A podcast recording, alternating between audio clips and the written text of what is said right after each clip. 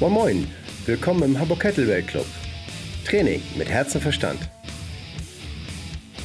Ein Podcast über Motivation, Krafttraining und Lebensart.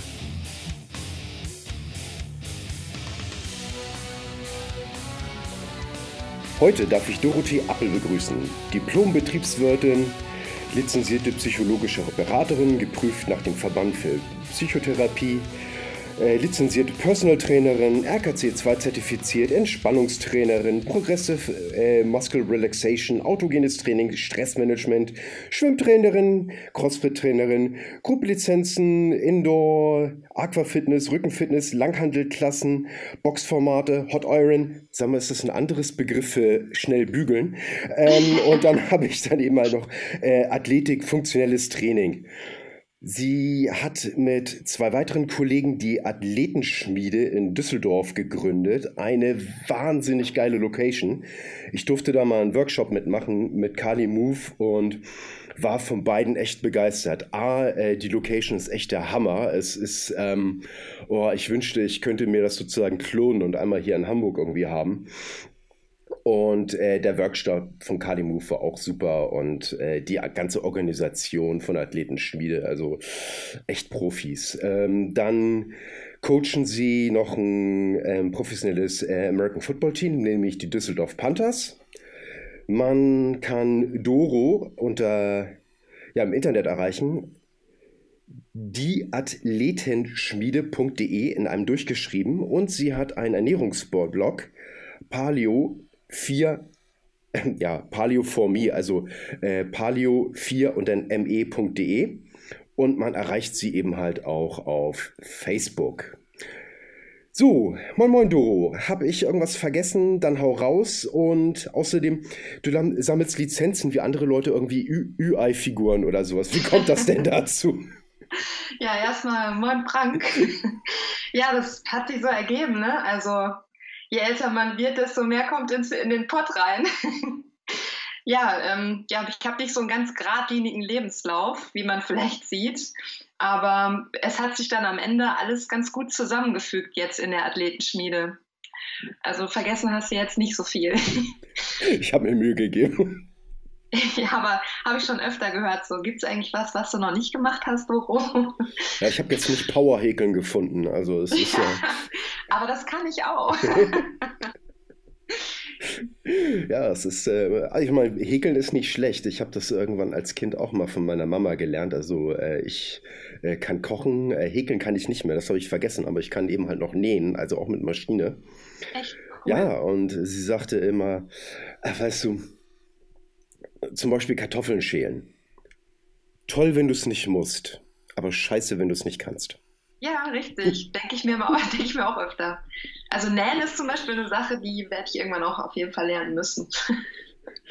aber erstmal kommen noch ein paar andere Lizenzen, glaube ich. Ja, cool, bin gespannt. Ähm, gibt so viele Fragen, die ich an dich habe. Ich weiß jetzt gar nicht, wo ich einsteigen soll. Äh, ja, hau raus. Ich sag mal, wie, wie, wie bist du generell äh, zu Training, zu Sport gekommen? Wie hat sich das entwickelt? Und fang irgendwie ruhig an mit Krabbeln und ich habe dann die Bestzeit durch das Wohnzimmer äh, geschafft und ähm, ja, also, wie habe ich denn angefangen? Ähm, ich hatte eine relativ sportliche Mama, die aus dem Kanusport kam. Ich habe eine Familie, die insgesamt sehr kanustark ist, und zwar im Wildwasser-Slalom äh, und Slalom insgesamt und habe dann schon relativ früh in einem Boot gesessen und das auch relativ lange gemacht. Also von Slalom, Rennboot, äh, Wildwasser, Wanderboot bin ich so ziemlich alles gefahren, was mit was auf dem Wasser rumschippert, außer Sachen, die also Motor haben, habe ich nicht gemacht. Ich habe immer eigene Körperkraft da reingesteckt. Und ähm, dann hat meine Mama mich im Kindergarten auch äh, in die Mini-Prinzengarde gepackt so dass ich schon. Ah, warte mal, das, ist, das ist, irgendwie so ein süddeutsches Ding, ne? Also so ein mitteldeutsches Ding. Mini Prinzengarde, erklär mal so für irgend, irgendwas ja, triggert. Hat das ein Kar ne? Karneval? Also, Karneval, genau. Also für, für, die, für die Zuhörer, äh, äh, bitte, bitte als Entschuldigung, also ich komme aus Hamburg und bin so ein Fischkopf und ich, ich kann mit sowas so wenig anfangen. Also, ist, also nicht wenig anfangen, ich finde das auch lustig und cool, aber äh, wenn das nicht sofort bei mir schnackelt und ich dann sofort nicht sofort weiß, was dann da äh, los ist, äh, dann bitte ich das, meine Unfähigkeit Zeit zu entschuldigen. Das ist einfach meiner Herkunft geschuldet. Ja, das sind die hübschen Mädchen mit dem dreieckigen Hut, bestimmt schon mal gesehen, die Prinzengarde, die dann bei Umzügen, also bei Faschingsumzügen und bei Auftritten vortanzen sozusagen. Und ich war in der Mini-Prinzengarde, da gibt es ja verschiedene Größen, die gibt es ja bei den Cheerleadern zum Beispiel auch. Ähm, und habe da mit drei Jahren schon Karriere gemacht mit Auftritten und so weiter am Abend. Mhm. Genau, und so hat meine sportliche Karriere angefangen und dann habe ich so ziemlich alles ausprobiert, was äh, man sich vorstellen kann. Also äh, sämtliche Ballsportarten mal durch, ähm, hauptsächlich immer Kanufahren und Schwimmen. Und da habe ich ja dann auch damals meine erste Lizenz gemacht im Schwimmverein als Trainer und bin dann, als ich, ich habe glaube ich mit 17 angefangen Kraftsport zu machen, so ein bisschen, also mehr über den Schwimm- und den Kanuverein hinaus. Da haben wir natürlich auch Krafträume gehabt, aber äh, dann das erste Mal in so einer Muckibude gewesen, in so einer super coolen alten Muckibude auch noch mit so, ja, mit so urigen Geräten, aber die halt wesentlich mehr gebracht haben, als Geräte heutzutage vielleicht bringen. Also eher so Hammer Strength, äh, wo du dann Scheiben auf so eine Halterung packst und Deadlifts machst und also fast schon gutes Training.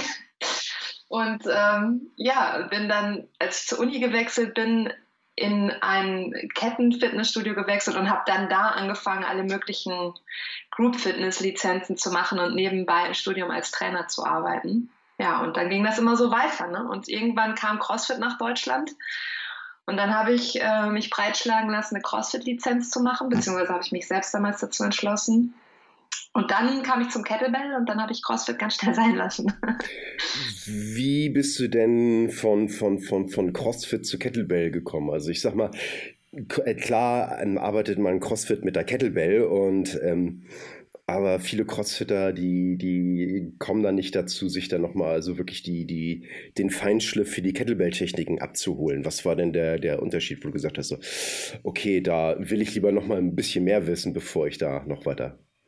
Also die Kettlebell war für, also am Anfang habe ich die gar nicht gemocht, weil das war so ein Ding, mit dem ich einfach nicht gut umgehen konnte. Ne, das war so, ich weiß nicht, so ein Stück Eisen. Also das war immer so eine Hassliebe zwischen mir und der Kettlebell. Ich hätte sie gerne beherrscht, aber ich konnte sie nie so richtig beherrschen. Und dann hatte ich da mal einen halben Respekt vor. Dann habe ich angefangen, türkisch Get-Up zu lernen oder mir zu lehren. Durch, äh, mit meinem Kollegen übrigens auch zusammen, mit dem ich jetzt auch das Fitnessstudio zusammen aufgemacht habe, mit dem Christian Strauß. Und dann habe ich mir beim Umsetzen mit zwei 16er Kettlebells meinen rechten Ringfinger pulverisiert.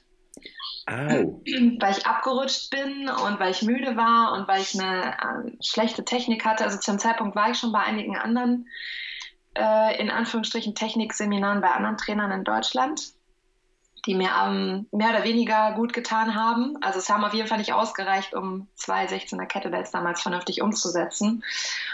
Ja, dann hat es mich das so dreieinhalb Monate gekostet, bis der wieder einigermaßen in Ordnung war. Und dann kam die FIBO, und auf der FIBO bin ich dem RKC das erste Mal beim Weg gelaufen, also Robert, Moritz und einigen anderen Leuten. Du hast dich von denen nicht abschrecken lassen. Ja, ich wollte da gar nicht mitmachen. Also die haben da so komische Pulsuhren verlost. Und ich war da mit dem Christian und mit äh, einer Freundin und dann haben die gesagt, hier sind gar keine Frauen und äh, die sollen jetzt auch mal ein bisschen mitmachen. Und meine Freundin hat mich dann so dezent in die Mitte gedrückt und hat gesagt, jetzt mach doch auch mal was. Und dann sollte ich da zwei, ein oder zwei Zwölfer Kettlebells durch die Gegend tragen, was für mich damals schon überhaupt gar kein Problem war. Und dann sollte ich einen Get-Up machen. Dann habe ich einen mit 12 gemacht und am Ende habe ich dann auch einen mit 24 gemacht. Cool. also habe ich auch so gerade so geschafft mit meiner damaligen Technik. Und dann hat Robert neben mir gestanden und hat gesagt, Hast du geschafft, aber war scheiße. Ja, ich. Ja. Also je, je, jeder, der mal die Möglichkeit hat, sollte sich das mal einfach geben mit Robert. Das ist einfach. Also, wenn, wenn, wenn, wenn, wenn du einen Spiegel brauchst, der einfach wirklich gnadenlos ehrlich ist, aber nicht bösartig dabei, dann musst du zu Robert. Ja, ja, also und dann haben die, haben die mir natürlich einen erzählt, dass ähm, über den RKC und ich habe gedacht, ja, eigentlich ganz cool, aber ich war jetzt schon so ein bisschen vorgeschädigt von, ja, ich war schon bei ein paar Trainern und irgendwie kann das keiner so richtig. ja, dann hatte ich abends nochmal mit Robert geschrieben und dann hat er mich überredet, ähm, die erste RKC-Lizenz in Deutschland mitzumachen. Bin ich heute noch sehr froh drüber. Ich hatte auch fast kurz vorher noch abgesagt, weil ich mich dauernd verletzt habe und den Sommer über krank war die ganze Zeit. Aber er hat mich dann echt überredet mitzumachen und das war eigentlich so das Coolste und Beste, was ich hätte machen können. Und dann ging ja so die Kettlebell-Karriere steil nach oben. Ja, ich warne nur jeden vor. Also, ähm, also HKC, AKC, AKC 2, ähm, da besteht doch ein erhebliches Suchtpotenzial. Ja, ja also, wobei ich muss zugeben, ich, ich habe den HKC übersprungen. Ich bin direkt. ja, das ist, äh, äh, ist cool, ist machbar. Ähm, ich habe das nicht gemacht. Bei mir war das sozusagen so ein, so ein, so ein, so ein langsamer Einstieg in, in das Ganze mit. Also RKC, also äh, hätte ich mir am Anfang überhaupt nicht zugetraut. Also das war für mich irgendwo ganz, ganz, ganz, ganz weit oben, obwohl ich dann irgendwie schon äh, meine eigene Schulter mit der Kettlebell, sag ich mal, wieder in den Griff gekriegt habe und irgendwie, ich glaube, schon drei Jahre lang trainiert habe, bevor ich den HKC gemacht habe. Ähm, äh, bevor ich den Enter the Kettlebell gemacht habe.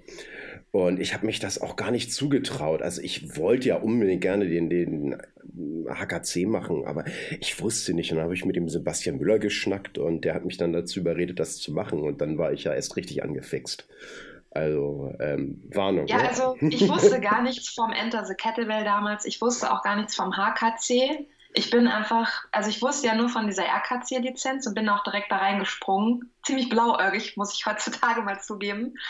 Und als ich dann das erste Mal in so einem Prep war, damals waren die noch bei Florian Kindl in Gilching, ja. in, in der Weltstadt Gilching, äh, bin ich mit dem Zug hingefahren, war eine lange Reise immer, bis man dann ja. mal bei ihm war. Ja, aber gerade die, die Preps, die lohnen sich auch, ne? Also ja gut, so, ich war bei zwei nur. Ähm, eine weiß ich noch, war an Roberts Geburtstag und ich habe vorher mit so 0815 Kettlebells trainiert und dann sollte ich da snatchen und das ging einfach gar nicht, weil ich konnte die Kettlebell gar nicht festhalten, weil der Griff von meiner Kettlebell war viel dünner als der Griff von der RKC Kettlebell.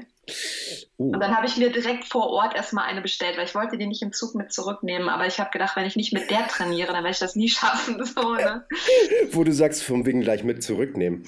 Als ich mein HKC äh, gemacht habe in Berlin, dann hatten die ja auch irgendwie Beltstar und äh, dann gab es dann eben halt einen Rabatt, wenn man die in Anführungsstrichen frisch angeleckten dann eben halt mitnimmt.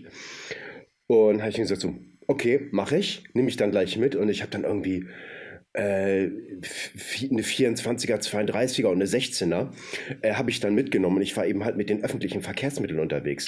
Das heißt irgendwie Trainingstasche auf dem Rücken und dann irgendwie äh, drei Kettlebells in der Hand und, und bin damit durch äh, Berlin getapert. Ne? Die Leute haben mich angeglotzt, unglaublich.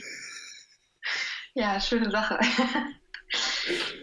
Ja, also so kam ich zur Kettlebell, genau. Und dann kam ja die erste Lizenzierung mit so, also von der ersten Lizenzierung, von den Leuten, die damals teilgenommen haben, sind ja auch in der Tat noch relativ viele aktiv, worüber ich wirklich sehr glücklich bin. Also es hat doch viele angefixt und viele sind als Trainer tätig. Ja. Und man trifft sich ja dann auch auf weiteren Lizenzen oder auch auf äh, bei Assistenzen. Ähm, bei den anderen Lizenzen, also äh, super, eine super Community ist da jetzt mittlerweile in Deutschland draus geworden. Ich richtig, richtig glücklich dabei zu sein. Also. Ja, es bringt auch Spaß, es ist auch ansteckend und man lernt auch immer noch was. Also deswegen nochmal äh, kleiner Tipp, äh, wenn ihr da mal so ein bisschen mehr von der Community so richtig kennenlernen wollt, unbedingt äh, Summercamp, wenn wieder ist, äh, hin. Ja, man lernt eben von jedem Trainer und von jedem Teilnehmer immer noch mal was, finde ich. Also man nimmt auf jeder Lizenzierung und auf jedem Workshop, den wir geben, immer irgendwas Cooles mit. Es ist also wir haben ein so qualitativ hochwertiges Netzwerk. Ich finde das immer wieder super. Apropos Workshops, äh, wenn ich das richtig gelesen habe, dann ist der RKC 2017 äh, findet in einer Athletenspiele statt, stimmt? Yes, gestern bestätigt worden. Ich bin auch sehr happy drüber. Geil, herzlichen, ja. sehr schön, sehr schön. Ja, ja, also das, ähm, der Robert hat mir das gestern Morgen bestätigt. Das wurde ja, war jetzt schon länger in der Diskussion, ob das bei uns stattfindet, ob man zwei Lizenzierungen macht in der Kraba oder ob man eine große Lizenzierung bei uns macht. Wir sind ja relativ groß, also ja. die Schmiede selber. Also äh, für, ja, die, für die Leute, die noch nicht da waren, es ist wirklich eine gigantische Halle. Also es ist wirklich, ähm, äh, da schaffst du nicht den Ball sozusagen von dem Eingang äh, äh zum Ende zu werfen. Das ist. Ja, das ist, also 650 Quadratmeter haben wir, das ist schon ganz beachtlich. Und ich freue mich. Also nächstes Jahr geht es rund bei uns im RKC. Sehr geil. Und wir haben ja auch schön viel Außengelände. Wir sind relativ äh, gut erreichbar mit den öffentlichen. Wir haben eine Küche. Ja, das stimmt, stimmt. Das, das wird schön. Das ist cool. Das ist cool. Nee, ähm, klasse. Äh, so bist du zur Kettlebell gekommen, unter anderem. Du machst, du machst ja auch einiges an, an Calisthenics-Geschichten. Du machst Handstand. Ich mache sehr gerne Handstand. Ja. Im Gegensatz. Ich habe lange gebraucht. Ich habe lange ge gebraucht, um den Handstand zu lernen. Das ist etwas, was ich als Kind nie gelernt habe und habe wirklich, ja, doch ein gutes Jahr gebraucht, bis ich frei gestanden habe. Ja, ich, äh, ich, ich, ich kann halbwegs an der Wand stehen oder ansonsten frei umfallen. Also ich, ich brauchte. Das, ja, wir haben ja mal gemeinsam diese, diese, diese Challenge mitgemacht von GB Gymnastics letztes Jahr. Und da hat das bei mir eigentlich erst so richtig angefangen. Also nach der, das ging über 30 Tage im Januar. Da war jeden Tag, gab es eine andere Aufgabe, die man filmen konnte. Und danach, direkt am Ende von dieser Challenge, hat der Sebastian Müller einen Handstand-Workshop in Köln bei der PIA gegeben, mhm. im Cage. Und da war ich dann auch noch. Und danach, ich glaube, dann hat es noch so einen Monat gedauert, habe ich mich getraut, frei zu stehen. Also ich hatte cool. immer, ich hatte immer sehr viel Angst äh, vor dem Freistehen, weil mir hat ein Chiropraktiker mit ähm, 20 mal zwei Wirbel gebrochen. Den ersten Brustwirbel und den letzten Halswirbel. Und ich habe immer irgendwie wahnsinnige Panik, auf den Rücken zu fallen. Und das hat sich jetzt in der Tat gelegt. Also jetzt mache ich eigentlich fast nur noch freien Handstand, es sei denn, ich mache irgendwie Skillwork. Macht sehr viel Spaß. Finde ich, äh, find ich gut, dass du das machst und äh, ist ja auch erstaunlich, äh, sage ich mal ganz gut, äh, wie du dich bekrabbelt hast, äh, äh, trotz, äh, sage ich mal, ja, wie soll ich sagen, dieses Vorfalls oder, oder es ja, also das hat mich ein Jahr gekostet, aber dadurch bin ich halt erst richtig in den Kraftsport gekommen. Also um meine Rückenmuskulatur zu stärken, dass mir die Deckplatten von den Wirbeln nicht wieder einbrechen, weil ich habe da jetzt so eine entartete Bandscheibe und so und am Anfang hieß es, ich kann gar nicht viel machen und ich soll da irgendwie eine Rückengymnastik machen und dann habe ich gemerkt, aber je mehr ich irgendwie vernünftig meinem Rücken Kraft gebe und meine Muskulatur dort stärke, desto besser geht es mir. Und eigentlich ist das ein bisschen der Grund, warum ich überhaupt so im Kraftsport nachher untergekommen bin. Ja, bei mir war das auch. Äh, ich habe mir meine Schulter eben halt kaputt gemacht durchs normale Eisenbeißen. Sage ich mal ganz doof. Immer, immer äh, selbst äh, bei mir in der Wohnung trainiert. Und über die Jahre äh, war das dann eben halt nicht gut genug, meine Technik, und habe meine Schulter versaut. Und dadurch bin ich dann erst zur Kettlebell gekommen. Weil ich gehört ja. habe, dass man damit eben halt seine Schulter wieder fixen kann. Ja, ich finde die Kettlebell, also das ist schon so ein Respekttool, aber wenn man es richtig bedient, dann kann sie einem echt viel Gutes tun. Ja, das ist eben halt generell. Du musst es eben halt richtig machen. Du musst es eben halt lernen und du musst dann auch deine Technik immer mal wieder überprüfen. Das ist nicht so gelernt und jetzt bleibt das für ewig so, sondern in, in periodischen Abständen sich immer noch mal aufnehmen, immer noch mal gucken, okay, mache ich es wirklich noch richtig? Sind meine Schultern gepackt? Ist mein Kopf frei? Und so weiter und so weiter. Richtig. Das äh, für alle, die jetzt zuhören, ähm, da können sich eben halt auch die Profis und die Trainer eben halt auch nicht von frei machen. Wir müssen auch eben halt immer noch mal in den eigenen Spiegel gucken, Rechenschaft ablegen. Ist das noch korrekt, was wir machen? Ja, und zumal, wenn man sich dann übernimmt, also wenn man sich zu viel zutraut, dann kriegt man auch die Quittung. so. Ja. Man lernt seinen Körper sehr gut kennen mit der Kette. Also bestimmt auch mit anderen Tools. Ich will das jetzt gar nicht auf die Kettlebell allein fixieren, aber ja. man lernt seinen Körper im Athletiktraining sehr gut kennen, was man kann und was man nicht kann und man hört auch auf ihn, denn die, dann verletzt man sich auch weniger. Hm? Ja, und ich denke eben halt, wenn du eine gute Technik drin hast, dann kannst du deine, deine Übung, dein Training oder ich, ich nenne das mal einfach mal Arbeit, das kannst du gut planen und, und, und kannst das dann eben halt einfach konzentriert durchziehen. Ja, eine gewisse Geduld gehört natürlich auch dazu. Also man kann so eine Technik halt, man kann schon schnell lernen, wie es geht, aber eine Technik zu perfektionieren, das dauert halt auch einfach mal ein paar Wiederholungen. Ne? Ja, also ich bin mit meinem Swing immer noch nicht ganz zufrieden. Und ich mache das ja schon seit ein paar Jahren. Also äh, ich will gar nicht wissen, wie viel tausend Sphinx ich schon habe. Aber ich finde immer noch was, wo ich sage, ach, das könnte eigentlich noch ein bisschen besser werden, könnte noch ein bisschen knackiger werden. Oder hier kannst du noch. Ähm, mein Meister Eckert von Aikido, der, der meinte eben halt, es ist wie ein alter Teppich. Kannst du draufklopfen, kommt immer noch mal ein bisschen Staub raus. Also ja, aber das ehrt dich, das macht auch einen guten Trainer aus. Immer wieder noch was zu perfektionieren, immer noch ein bisschen mehr feilen. Ist gut. Ja, das ist ja auch das, was mir Spaß bringt. Also ansonsten würde ich ja einfach nur äh, meine Zeit abreißen. Also ich möchte ja auch wirklich was aktiv mitnehmen. Hm. Außerdem, ähm, wozu ich nochmal wollte, wenn im Training, wenn die Leistung des Trainings eher Glücksspiel wird als sinnvolle Arbeit, dann steigt natürlich dieses Verletzungsrisiko erheblich an. Das heißt nicht, dass ich immer auf bekannten Wegen gehen soll oder immer nur mit bekannten Gewichten, aber es sollte kein Glücksspiel werden. Es sollte immer eine realistische Chance da sein, äh, dass man das dann eben halt auch vernünftig in einer guten Technik, in guten Form hinkriegt.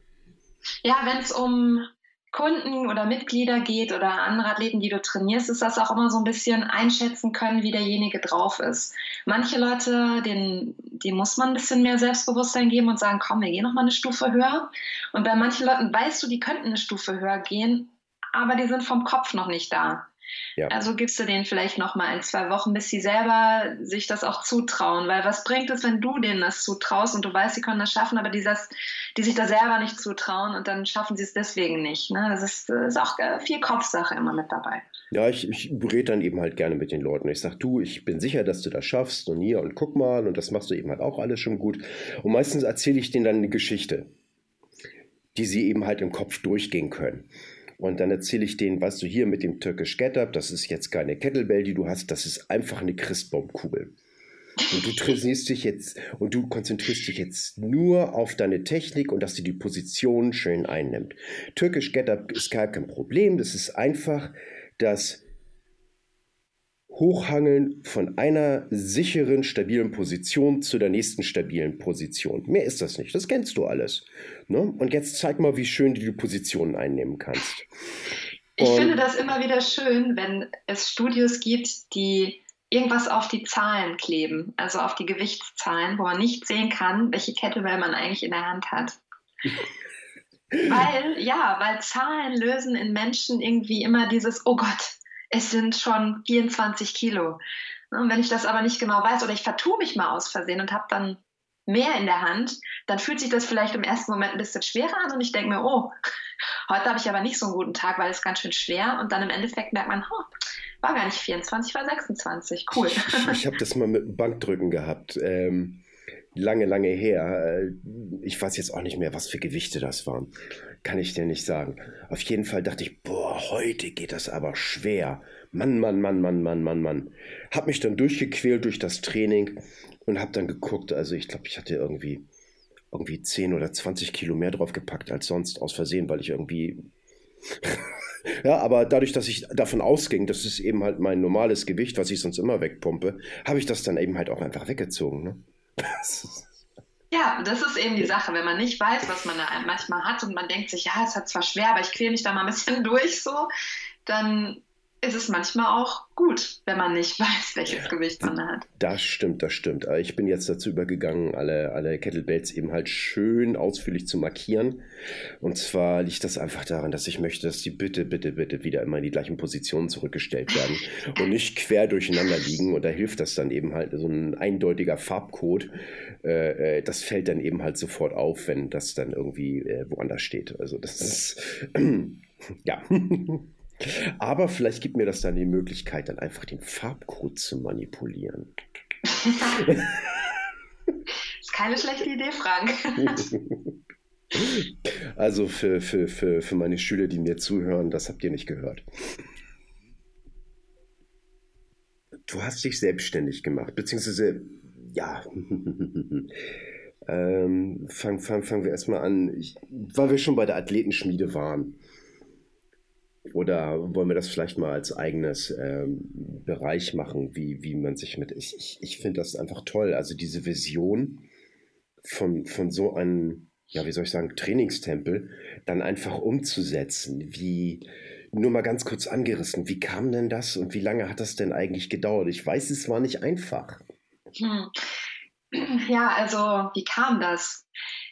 Ähm, das war so eine, also ich glaube, in meinem Kopf ist das natürlich immer ein Traum gewesen, irgendwann mal mein eigenes Fitnessstudio zu haben und zwar so nach meinen Wünschen. Und das hat sich dann entwickelt im Laufe der Jahre, wo ich dann weg bin vom Pumpen oder von diesem normalen Training wieder ein bisschen mehr hin zur Athletik, weil ganz ehrlich, so früher im Kanuverein, da hatten wir halt auch so eher so Tourengeräte und nicht irgendwie Maschinen stehen, da hat man gar kein Geld für und ist auch eigentlich nicht nötig. Und da gab es Zirkeltraining. Und dann kommst du in so ein Studio, wo du dir denkst, na, ob das jetzt so effizient ist, so richtig viel bringt das ja dann auch nicht. Und dann springst du die ganze Zeit in irgendwelchen Kursen rum. Und ich zum Beispiel habe mich dann sehr viel verletzt im Iliosakralgelenkbereich, weil ich einfach ja nicht Für genug. Deutsch. Also Hüftbereich. Ah, danke. Unsere untere Rückenschmerzen kennen wir ja alle. Trotz dass ich viel Training gemacht habe, hatte ich dort ständig irgendwie immer wieder Schmerzen. Bin dann ganz viel getaped worden auch immer. Und trotz dass ich selber Langhantelkurse zum Beispiel gegeben habe, was aber einfach daran lag, dass ich nicht die richtige Spannung aufgebracht habe in meinem Chor, in meinem Bauchbereich ja, und hab, dann hat sich dieser Traum eines eigenen Trainingskonzepts mehr und mehr manifestiert. Und dann habe ich den Christian ja getroffen, der zur gleichen Zeit damals auf der Königsallee angefangen hat, wie ich als Trainer zu arbeiten, also als Personal Trainer. Ja, und dann gab es, am Anfang waren wir zu fünft, ähm, die dieses Projekt angefangen haben zu planen. Zwei sind dann abgesprungen und das hat dann so sich über drei Jahre entwickelt. Und dann haben wir angefangen, langsam nach Hallen zu suchen. Das hat dann auch noch mal ein Jahr gedauert. Und dann wollten wir gar nicht so groß werden, wie wir jetzt sind. Also wir wollten eigentlich viel kleiner anfangen. Und dann waren wir zufällig auf dem Böhler-Areal und die Sekretärin vom Böhler-Areal hat, nachdem wir uns ein Schwimmbad angeguckt hatten, in dem sogar noch Becken drin waren, uns gesagt, ja, ich hätte da aber noch was anderes. Ja, dann okay. sind, wir in die, sind wir in die Halle gekommen und früher war die noch ein bisschen größer. Also da gibt es noch ein nebenstehendes Gebäude, was gerade abgerissen wird, wo die Wände dann zugemauert wurden. Und diese Halle war ja, das ganze Gebäude war ja eine Ruine. Und haben uns gedacht, geil. Also es gibt so ein Foto, wo wir da so mundoffen stehen, uns da drin umgucken und vor unserem inneren Auge diese Halle schon ausgeschmückt haben, glaube ich. Und dann haben wir erstmal gedacht, nee, das ist viel zu groß für uns. Und ah, dann hat das nochmal acht Monate gedauert, bis wir dann einen Mietvertrag bekommen haben. Ja, und dann ging's los. Super, finde ich. Also der ganze Prozess hat dann vielleicht ja im Kopf schon sechs, sieben Jahre vorher angefangen und die konkrete Planung ging dann so über drei, dreieinhalb Jahre. Finde ich toll, finde ich super. Aber das ist auch was, was du, was man nicht richtig alleine wuppen kann, oder? Also das ist schon, es ist eine Menge Arbeit. Es ist eine Menge Arbeit. Es ist auch eine Menge Arbeit im Vorfeld. Wir haben uns dann auch von einem Gründungsberater begleiten lassen ähm, beim Businessplan und so weiter.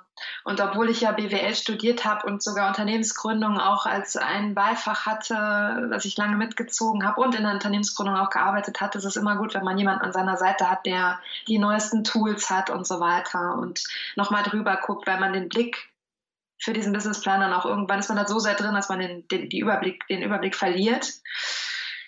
Ja, und wir haben den damals ja eigentlich geschrieben, um Kredite von einer Bank zu bekommen. Und das hat sich halt sehr, sehr schwierig erwiesen und uns wurden eine Menge Steine in den Weg gelegt. Aber wir haben es durchgeboxt und ähm, aufgrund auch vieler Kunden, vieler cooler Leute, die wir um uns haben, die uns sehr, sehr viel unterstützt haben, auch finanziell, Privatinvestoren und so weiter, ist die Schmiede jetzt ist die Möglichkeit der Schmiede entstanden.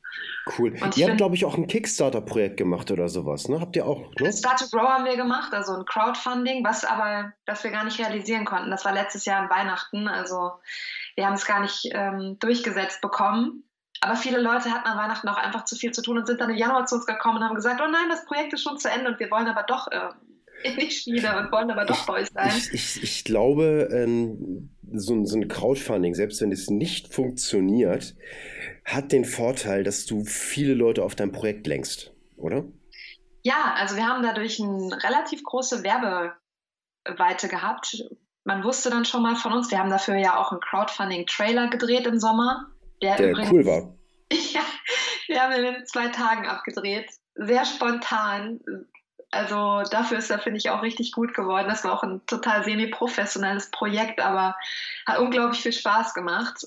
Und ähm, ja, dadurch kamen doch dann am Anfang auch relativ viele Leute direkt zu uns, als wir aufgemacht haben im Februar. Cool. Wir sind ja erst seit Februar auf eigentlich. Ja, das, ist, das, ist, das heißt sozusagen, äh, seit noch im Säuglingsalter. Also frisch, genau. frisch krabbeln, aber schon mit Kettlebells und olympischen Gewichtheben. Aber also es, wir sind recht gut gestartet. Bis jetzt sind wir noch auf Plan und es ist natürlich immer, es könnte immer auch noch ein bisschen besser natürlich laufen, aber ich bin ganz zufrieden. Ja, äh, äh, Kurs halten und auf Plan sein ist, das ist ja das Ziel. Ich sag mal, ah. natürlich möchte keiner irgendwie abrutschen und auf einmal ist alles ganz schlecht.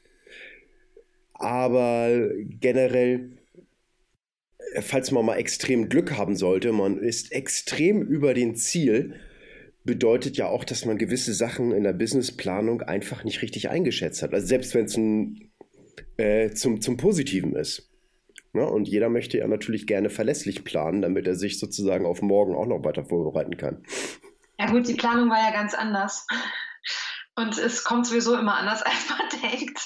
Man darf sich nur nicht aufhalten lassen. Also egal was passiert, man muss einfach sein Ding trotzdem durchziehen, ist so. Und wir haben dann ja, auch unser Marketingplan sah ganz anders aus am Anfang und es haben sich so viele coole Möglichkeiten ergeben plötzlich.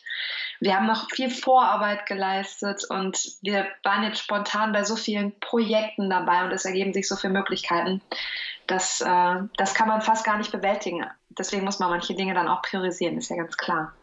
Ja, es geht leider nicht alles auf einmal. Äh, Aber ich, es ist äh, toll. Kenn, ich kenne das aus leidvoller Erfahrung. Also ich möchte gerne auch alles, alles machen und für alles trainieren. Und im Moment ist das eben halt nicht. Im Moment äh, ist es für mich, ähm, meine Feeds of Strength haben für mich absolute Priorität im Moment. Und die nötige Kraft, die hole ich mir durch Kettlebell-Training und Stonelifting. Ja, also, aber es ist einfach toll. Es ist äh, toll, so ein Projekt zu starten. Es ist toll, wie es sich entwickelt. Ich habe äh, zwei super Partner, die einen tollen Job machen. Ohne die würde ich das, also ohne die wäre die Schmiede nicht die Schmiede, ganz einfach und auch bei weitem nicht so möglich, wie sie jetzt ist. Ähm, es ist ein tolles Projekt und wir haben auch tolle Kunden einfach. Ja, das heißt, du, wir haben du, super Mitglieder. Sie sind einfach alle klasse. Du brauchst ja auch, äh, das ist so eine Sache, du brauchst ja auch verletzli äh, verlässliche Partner, falls mal was ist. Also ich sag mal, äh, jeder muss auch irgendwann mal im Urlaub und dann muss man eben halt auch zwei Wochen einfach auch mal raus sein können, ohne äh, dass man ständig irgendwie noch beim Geschäft ist. Und dafür brauchst du eben halt auch verlässliche Partner, damit das auch wirklich gewährleistet ist.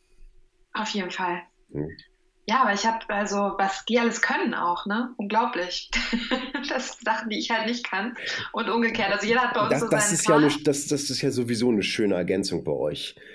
Ähm, möchtest du deine Leute mal ganz kurz vorstellen, damit auch mal so ein bisschen ja, klar. klar wird, was ihr alles abdeckt? Also das ähm, da ist der Christian Strauß, mit dem habe ich ja damals zusammen angefangen als Trainer zu arbeiten, habe ich ja schon gesagt. Der ähm, macht bei uns, also der macht eigentlich alles, was ich auch mache, hauptsächlich auch Gewichtheben und Strongman. Training und ähm, ist bei uns hauptsächlich für Customer Service und sowas verantwortlich. Und dann gibt es da noch den Arthur Freund, unseren Rockmusiker.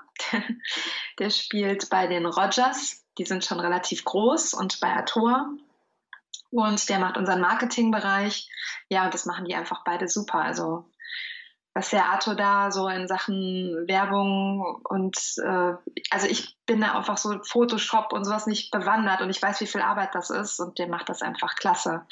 Und trotz, dass er das ganze Jahr auf Tour war, haut der Junge richtig rein. Also und der Chris natürlich auch. Die sind einfach beide toll. Und die leisten auch beide selber sehr viel. Also wenn man sich den Chris mal beim Turkish Get Up anguckt, ich weiß nicht, ob du das Video, also er macht ja, ich glaube, mittlerweile über 70 Kilo Langhantel Get Ups und wir haben ja so zwei Knochen auch bei uns liegen ähm, oh. in Schal ja, zwei 58er Innenschattel bei uns liegen, die haben wir dem Christian mal zum Geburtstag geschenkt. Und die haben ja so einen wahnsinnig fetten Griff, man kann die kaum festhalten, selbst beim Get-Up. Also die Dinger hochzuheben ist ja fast unmöglich. Jedenfalls für mich mit meinen kleinen Händen und auch für viele andere. Ja, ich habe ich ich auch echt probiert. Ich, wir, wir haben bei uns im Studio eine, kleine, eine Maybe Inch, also 38 äh, Kilo. Und äh, die kriege ich auch eben halt äh, clean und, und Push Press nach oben kann damit eben halt auch Waiters Walk machen, kann damit auch ein Turkish Get Up machen.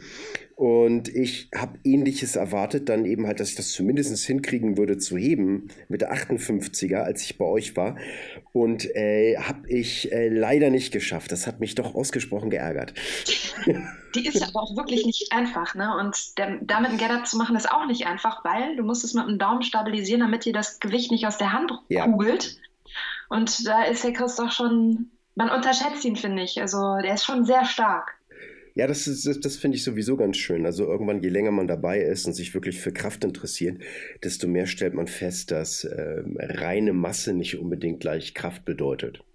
Ja, der Arthur macht mittlerweile mit über 50 Kilo Zusatzgewicht Klimmzüge. Irre. Also der ist, der ist auch eine Maschine geworden jetzt, ne? Also und die sehen beide nicht so aus. Also man unterschätzt das, wie stark man sein kann. Ja. Ja, und es ist, ist natürlich eben halt auch, wie, wie, wie stark man als Frau sein kann, ohne dann irgendwie aussehen zu müssen wie, keine Ahnung, ein äh, äh, männlicher Gewichtheber oder sowas. Ja, bei Frauen ist das ein echtes Verkaufsargument. Also bei mir war das mit Sicherheit ein Verkaufsargument, dass wir zu den Panthern gekommen sind, weil ich einfach den Jungs manchmal ganz schön was vorturne da und ganz schön was vorhebe und dann gucken die aber zweimal und wollen das auch. Ja, und hast du das denn eben halt noch häufig, dass äh, Frauen dann sagen, ah, ich will nicht so massig aussehen und so weiter? Und, also dieses Thema begleitet mich im Moment. Ich habe jetzt äh, in den letzten zwei Tagen da einen Blogartikel drüber geschrieben, den ich aber jetzt drei Blogartikel aufgeteilt habe und die muss ich auch noch ein bisschen überarbeiten, bevor die rauskommen. Das Thema, dass Männer der Meinung sind, also ich habe letztes Wochenende war ich auf der Panther-Abschlussparty und die werden zurzeit von einem Trainer begleitet in Köln, was ich super finde. Und der hat auch ein super Programm für die, für einige von denen geschrieben und hat die alle zum Training eingeladen und ich habe dann gefragt, ob ich auch kommen darf. Und der kannte mich nicht, der wusste jetzt nicht, wer ich bin. Dann hat er zu mir gesagt, nee, das ist nichts für dich, wir machen da schweres Training und echtes Training. Der Rest am Tisch hat dann erstmal angefangen zu lachen. Und ich habe mir gedacht, ich würde aber trotzdem gerne mal kommen, mir das angucken. Und dann hat einer gesagt, das ist unsere Athletiktrainerin, Mann, die ist, die kann das schon mitmachen. Ne? Und dann habe ich mich auch noch lange mit dem unterhalten und ich glaube, das tat ihm auch leid, aber das ist dieses Jahr nicht das erste Mal gewesen, dass mir jemand, irgendein Junge oder ein Typ erzählen will, äh, das, ist, das ist zu schwer für dich. Da krieg ich ja direkt die Pimpanellen so. Ja, es ist. Kannst äh, das nicht. Ja, also, also das ist auch so, so, so ein Satz, auf den ich immer ausgesprochen schlecht reagiere.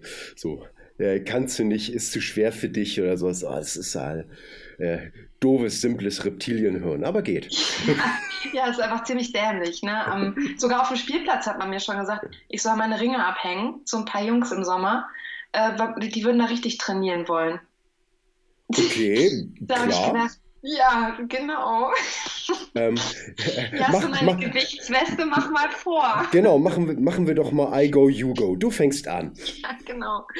Naja, aber das ist ein Thema, was mich immer wieder auch natürlich so ein bisschen aufregt, dass äh, manche Herren der Schöpfung der Meinung sind, dass Frauen nicht vernünftig trainieren können. Andererseits höre ich natürlich auch von vielen Frauen immer, nee, das kann ich nicht und das will ich nicht. Oder ja, weil, weil, weil, weil, weil, weil die das immer im Kopf mein kriegen. Oberschenkel zu fett, ne? also dann passt nicht mehr meine Hosen rein und ich werde sowieso viel zu schnell, viel zu muskulös. Wie oft ich das höre, also das ist ja wohl klar, nimmt man ein bisschen Muskulatur zu und das ist ja auch gut, das strafft, ne? Und äh, der Muskel wächst, gute Sache. Ja. Aber Ladies, leider, leider ist das utopisch anzunehmen, dass ihr mit ein oder zweimal die Woche Training total muskulös werdet. Nee, also das, ich wünschte, das, das, manchmal, ne? aber es das, ist das, könnt, das, könnt, das, das könnt ihr auch echt vergessen. Äh, stärker werden ja, und ich muss auch sagen, was viele Frauen, glaube ich, gar nicht so auf dem, auf dem Schirm haben, Ähm, klar, Muskel wiegt mehr. Das heißt, du kannst im Endeffekt dann eventuell später nach längerem Training fünf Kilo schwerer sein, siehst aber insgesamt schlanker aus, weil du eben halt, äh, sag ich mal, Fettgewebe durch äh, Muskel ersetzt hast. Und eine andere Sache ist, äh, wenn du jetzt ganz schlank bist, aber bist, sage ich mal, hast keine richtige Muskulatur, sondern mehr nur Fett, dann hast du ein Problem, wenn du mal krank wirst oder nicht so gute Zeiten sind. Ich hatte mal eine sehr, sehr, sage ich mal, fast an Bulimie grenzende Freundin. Und die ist auch echt ständig krank geworden, weil die auch nichts hatte, womit die irgendwie buffern kann oder zusetzen kann oder sowas. Und insofern äh, lieber ein gesundes Maß ähm, an Stärke mit einem gesunden Maß an, an, an Körperfett. Also jetzt zu dürr, dann bist du auch wieder äh, mehr in die, wie soll ich sagen mal, ähm, kränkliche Ecke. Kommt man leichter. Aber bitte ein gesundes, kräftiges Maß. Also dann hast du dann eben halt auch äh, von der Gesundheit und mehr Lebensfreude einfach, denke ich. Auf jeden Fall. Also sowieso dieses von der Gesellschaft definierte extreme Schlankheitsbild, an dem sich jeder orientieren will. Ich, ich bin da kein Freund von. Ne? Also ich bin ja eher auf einem, ich meine, ich weiß gar nicht, wer hat überhaupt festgelegt, an welchen Körpern wir uns orientieren sollen. Das ist so, in unserer Gesellschaft ist das leider so schwierig. Vor allen Dingen finde ich jetzt also mal aus einer Frauensicht für Frauen. Ich, also manche Frauen sind lieber krank, weil sie wissen, dass sie dann abnehmen. Ne? Solche Sachen höre ich oft. Das, ähm, das ist erschreckend. Ja, also. Ja, es ist, ich, ich habe mal in, in der Zeit lang wahnsinnig abgenommen. Also ich glaube irgendwie in zwei Wochen acht Kilo. Ähm, das Problem war bloß, ich war totunglücklich. Also ich habe nur so abgenommen, weil ich äh, nicht, mehr, nicht mehr essen mochte. Also ich war so fertig mit dem Leben. Ich wollte nicht mehr essen, gar nichts mehr. Und das Einzige, was mich irgendwie halbwegs noch beruhigen konnte, war eben halt Training. Und äh, das in der Kombination äh, sorgte natürlich dafür, dass ich tierisch abnehme. War das gesund? Nein. Habe ich mich gut gefühlt in der Zeit? Nein. Ich habe mich wie ein Stück Scheiße gefühlt. Aber ich habe toll abgenommen. Also, ne, also, ja, aber diese ganzen mm. nimm in zwei Wochen 20 Kilo ab Programme, die bringen es ja nun mal gar nicht. Du, das geht sogar noch schneller. Zwei Wochen 20 Kilo. Beinahe packen. ja, also ich finde grundsätzlich, ne, wenn, das ist das, was ich auch den Ladies erzähle, die zu mir kommen und sagen, oder ich meine, wie oft hört man auch, ich muss jetzt erstmal laufen gehen, um dann mit Sport anzufangen. Ja, für deine Gelenke und für deinen Körper ist es vielleicht nicht so gut, wenn du den direkt solchen Kräften aussetzt, wenn du das vorher noch nicht gemacht hast. Da ist vielleicht eine Vorbereitung und eine Stärkung der Muskeln und der Gelenke vorher ein bisschen besser und auch angebracht. Und ich finde aber sowieso, ähm, also grundsätzlich, es ist ja mit keinem irgendwas falsch. Ja, auch nicht, wenn man drei Kilo mehr hat. Es muss nichts repariert werden an einem. Ich finde das super, wenn Leute sich dazu entscheiden, einen fitteren und gesünderen Weg zu gehen und sich überlegen, okay, ich könnte mal ein bisschen abnehmen, dann wird es mir vielleicht besser gehen. Aber das macht einen nicht unbedingt glücklicher. Nee. Ja, also man ist ja so in Ordnung, wie man ist. Das ist eine Einstellungssache. Oder, oder man ein anderes Bild. Äh, du musst, du bist nicht notwendigerweise glücklicher, wenn du fitter bist. Aber wenn du fitter bist und dann mit deinen Kindern irgendwie schöner, cooler spielen kannst, ohne gleich außer Atem zu sein, das ist dann etwas, was dich glücklich machen kann. Ja, also ich glaube schon, dass man glücklicher ist, wenn man gesünder lebt. Ne? Und das ist ja auch, also ich weiß gar nicht, gesundes Leben, das heißt, sich gesund zu ernähren und Sport zu treiben, wird in unserer Gesellschaft oft als Bestrafung angesehen. In meinen Augen ist das ein Privileg. Ja, naja, also, ich meine, ich meine, solange man sich gesund ernähren kann und vernünftig Sport machen kann und bewegen kann, sollte man das auch tun. Ich meine, das ist nicht unbedingt immer gegeben.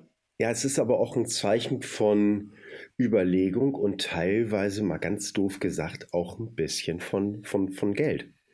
Guck dir mal an, wie günstig, also Deutschland, äh, du kannst dich in kaum einem europäischen Land so billige Lebensmittel holen wie, wie Deutschland. Aber wenn du jetzt darauf Wert legst, dass du vernünftige Lebensmittel hast, in auch einer guten Qualität, dann musst du schon wirklich tiefer in die Tasche greifen. Und das machen leider viel zu wenige. In, ja, ja, aber die können ja auch alle rauchen. Entschuldige mal bitte. Zu McDonalds gehen und da für 7 Euro essen pro Tag. Also da kannst du auch noch, da kannst du auch vernünftig, finde ich, einkaufen gehen und essen. Das kostet halt Zeit und damit muss man sich beschäftigen. Na, es gibt ja aber auch viele Rezepte, die äh, gut sind und ähm, auch schnell zu kochen sind. Oder, oder, oder zu braten sind oder ja, sowas. Ne? Genau. Ne? Also, das ist echtes Essen halt, echtes Essen. Das ist ja auch, was ich in meinem Paleo-Blog gerne. Ne? Wie war das mal? Von, von Dan John. Eat like a man. ja, und äh, der hat ja auch immer ganz gute Methoden. Ne? Also in jedem Essen soll Protein und Gemüse drin sein und möglichst alle Farben an Gemüse, damit es auch schön bunt wird. Und man hat dann meistens auch alles, was man braucht. Denn John hat ja immer sehr einfache Wege, komplexe Sachverhalte darzustellen, was ich sehr gut finde. Ja, das ist, der äh, ist super. Also es haut mich jedes Mal vom Hocker, weil es ist auch alles simpel, was er sagt. Es ist nicht, oh, wow, äh, man hört sich das an und sagt, ja, habe ich eigentlich schon immer gewusst, warum habe ich es eigentlich nicht gemacht? Äh, es ist, ähm, das finde ich immer beeindruckend. Das zeigt auch immer. Ich glaube, ähm, es schrecken einfach, viele Leute schrecken davor zurück, sich gesund zu ernähren, weil sie einfach nicht wissen, wie es geht. Es gibt zu viele Informationen und keiner weiß, was er daraus machen soll. Jeder muss seinen eigenen Weg finden, was für ihn gut ist. Ja, und dass sich die Wahrheit teilweise so ein bisschen dazwischen bewegt. Ne? Also, dass man eben halt auch selber immer mal ein bisschen, bisschen gucken muss. Nur was genau. äh, bei dir jetzt gut funktioniert, muss nicht notwendigerweise genau. bei mir gut funktionieren. Also, Richtig.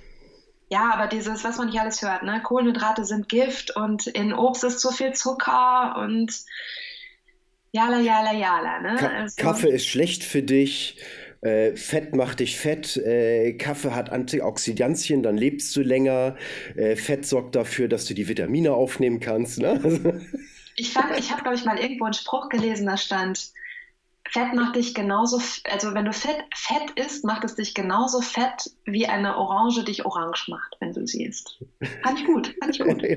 ja, das ist, äh, das ist äh, ganz cool. Und der Zitronenfalter faltet auch keine Zitronen. Ja, also Ernährung, jeder kann sich vernünftig ernähren, wenn er will und jeder kann auch seinen eigenen Weg finden. Man muss sich natürlich auch ein bisschen damit beschäftigen. Ja, das ist auch das Interessante und ich glaube, die Leute verstehen auch gar nicht mehr den Sp oder das ist jetzt ein bisschen bös formuliert, aber ich wünschte, ich wünschte, mehr Leute würden den Spaß verstehen, sich mit etwas zu beschäftigen und dann, sage ich mal, zu eigenen Erkenntnissen zu kommen, als diese Einstellung zu haben, ich kaufe etwas und ich nutze das dann irgendwie, als wenn das eine App wäre, die man sich mal holt und einfach mal ausprobiert oder sowas. Und wenn sie mir nicht gefällt und wenn ich nicht sofort damit klarkomme, dann, dann schmeiße ich die eben halt weg. Und dass die Leute mal so ein bisschen auch sich mit etwas beschäftigen wollen. Und ich sage mal, nimm mal einen Punkt, der besonders wichtig ist, zum Beispiel mit seinem Partner beschäftigen wollen. Ja? Nur weil ihr jetzt mit jemandem zusammen seid, heißt das nicht, dass das dann jetzt einfach nebenbei herläuft. Na, dann, dann, dann, dann zieht ihr aus äh, eurem Partner gar nicht äh, den Spaß und die Freude, die ihr daraus ziehen könntet. Und ich meine jetzt natürlich nicht nur intellektuell, sondern ich meine auch durchaus sexuell. Ja, also insofern beschäftigt euch mit den Leuten, mit denen ihr zusammen seid. Ja? Einfach äh, nicht einfach für selbstverständlich hinnehmen und auch ein bisschen reflektieren und auch ruhig mal den anderen fragen. Hm? Ja, das äh, ist eigentlich egal, ob so ein Partner, Freunde, Mitsporttreibende, geht. Ne? Also zum ja. Beispiel, ich also finde, besch äh, beschäftigen, also jetzt nicht unbedingt sexuell oder so. Ich bin verheiratet und ich möchte gerne noch länger leben. Insofern möchte ich das nochmal klarstellen, bevor ich dann irgendwie so ein, so ein, so ein, so ein kleines Hackebeil im, im Hinterkopf habe. Ja, aber sich mit den Menschen zu beschäftigen, heißt ja auch, sich für Leute zu interessieren. Ja. Und das ist zum Beispiel, um jetzt nochmal den Schwenk zum zum Sport und vielleicht auch zum Fitnessstudio zu machen. Etwas, was mir in normalen Fitnessstudios oft gefehlt hat. Du gehst dahin, du bist anonym, ne? du bist so ein bisschen alleine, wenn du, nicht, wenn du keinen Trainingspartner hast und dann manche Leute, die wollen das, aber viele Leute sind besser wenn sie ein bisschen Antrieb haben oder jemanden dabei haben. Und deswegen in der Schmiede basiert unser Training ja auch hauptsächlich auf Kleingruppentrainings und ich liebe das zuzugucken, wie diese Gruppen zusammenwachsen und diese Menschen. Ne, wenn du nicht da bist, wirst du vermisst. Wenn du da bist, bekommst du ein freundliches Hallo von jedem. Wenn du was geschafft hast, dann applaudieren alle. Ja, das, das gibt auch so eine, so eine, so eine ähm, Gruppendynamik, also eine positive. Genau. Das ist auch, das ist halt wie eine kleine Familie. Ne? Das ist so deine kleine Fitnessfamilie und das gibt einem unglaublich viel. Nicht nur als Trainer, sondern ich denke auch als Mitglied. Das ist einfach super. Ja. Das ist etwas, was mir in normalen Fitnessstudios oft fehlt. Und da sind dann halt auch die Leute, die fragen, ach, wenn jemand nicht da ist, der krank, warum ist er denn krank? dann kriegt er halt mal eine SMS. Wie super. Ja, genau. Was, was, was ist mit dir los? Alles in Ordnung? Äh, kann ich helfen? Und das wir kochen ja auch äh, in der Schmiede mit den Leuten und ich finde es herrlich, auch mal alle vier Wochen abends mit denen zusammenzusitzen und einfach auch mal über Autonormalthemen zu reden, nicht nur über Sport. Das mit dem Kochen finde ich super. Ich auch. also äh, äh, liegt natürlich auch ganz schwer daran, dass ich natürlich gerne esse. Also das.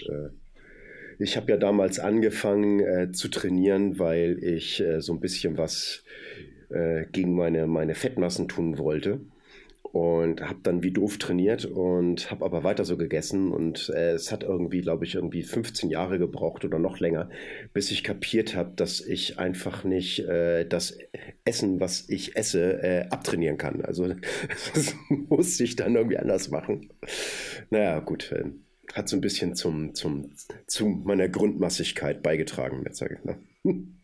Apropos Kaffee, der Sebastian von der Kraber und die Katja, die haben mir letztes Mal Kaffee mitgebracht. Die verkaufen ihren eigenen Kraber-Kaffee. Ja. Der war auch echt lecker. Also mm. Kaffee ist bei uns ein wertvolles Gut. Ja, nee, das, das äh, ist, ist bei mir auch so. Was habe ich letztens gesehen? So, so ein nette, schöne Mem. Ich hatte noch keinen Kaffee. Dies ist keine Übung. Ich hatte noch keinen Kaffee. Also das ist für mich morgens.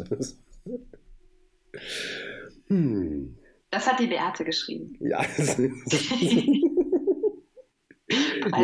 ja, Kaffee, Kaffee, Kaffee, Kaffee ist für mich auch so ein, so ein Ding, was ich morgens echt immer gerne, gerne genieße. Und ich stelle fest, dass ich mit günstigen Kaffee nicht zurechtkomme. Dann kriege ich Magenprobleme und Herzrasen. Also ich brauche wirklich qualitativ guten Kaffee und dann lieber weniger naja, okay, vielleicht doch, doch mehr, aber den vertrage ich auch in großen Mengen, ohne dass ich äh, Probleme kriege. Und wenn ich jetzt so wirklich so, so, so einen Billigkaffee nehme, dann, dann dreht mir das den Magen um, ne? Das ist echt lustig, also. So viel zu qualitativ hochwertigen Lebensmitteln.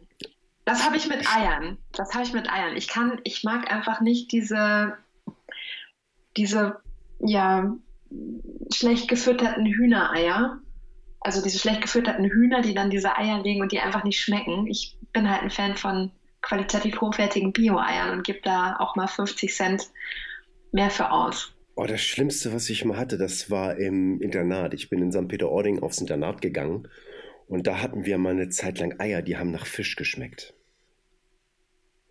Also ich glaube, die, ja sind, die, die, sind, die sind, glaube ich, nur mit Fischabfällen oder Fischmehl gefüttert worden. Und das hast du dann auch in den Eiern geschmeckt. Also und da haben sich dann aber so viele Leute beschwert. Äh, damals noch äh, Frau Rose, äh, eine, eine, eine sehr, sage ich mal, energische, ältere, aber sehr liebe Erzieherin. Das fanden wir damals unheimlich cool. Die sagte, so, jetzt, jetzt geht das nicht mehr. Hat einen riesigen Eimer geholt und hat gesagt, jeder, der mit seinem Ei nicht einverstanden ist, der findet, dass das schrecklich schmeckt, wirft das bitte da rein und dann sind dann die ganzen Eier mit Eierschalen dem Koch dann eben halt serviert worden und äh, daraufhin wurden die Quelle der Eier geändert und dann trat das auch nicht wieder vor. Ne? Äh, kam das auch nicht wieder vor. Das ja, das macht echt einen Unterschied. Also, und was, was du bei Eiern hast, hast du eben bei anderen Lebensmitteln auch. Ich bin immer schwer für lokal angebautes, gerne mal auf so Märkten unterwegs. Es ist auch einfach nährstoffreicher. Also, da kann ich nicht genug Empfehlungen geben, sich vernünftig zu ernähren. Dann läuft es auch mit dem Training besser. Na, ich habe festgestellt, zum Beispiel so eine Sache, ich bin nicht so der, der, der Gemüsehansel. Ne? Also mich findest du selten im Restaurant vorm Salat sitzen. Krank. Ja, ja, Gott, es ist, es ist so etwas, was, was dann neben dem Steak liegt und was ich dann eventuell auch nochmal mit esse, so einfach, damit ich eine andere Farbe kriege. Und aus dem Grund, weil ich mich kenne, trinke ich dann morgens eben halt immer einen grünen Smoothie, wo ich mir fast jeden Morgen fast zwei Liter mache. Und äh, die trinke ich dann eben halt über den Tag weg.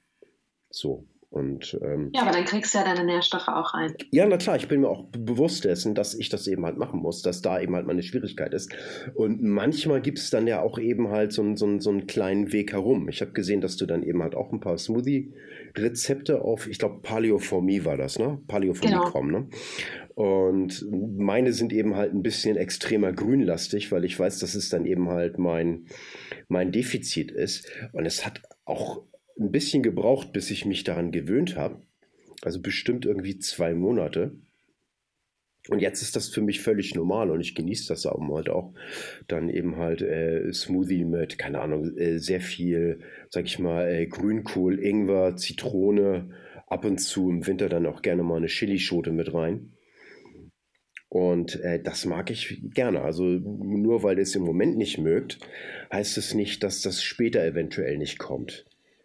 Ja, ich müsste das auch mal wieder mehr machen, gerade jetzt im Winter. Also mein Mitbewohner hat sich letzten Winter oder uns hier den Porsche Vitamix angeschafft. Boah, der, der, der war mir damals zu teuer. Ich habe damals eine, eine, eine, eine, eine Kategorie sozusagen darunter genommen, aber bin ich auch sehr zufrieden bis jetzt mit. Und mhm, also wir haben hier Excalibur Dörrgerät, Porsche Vitamix und so.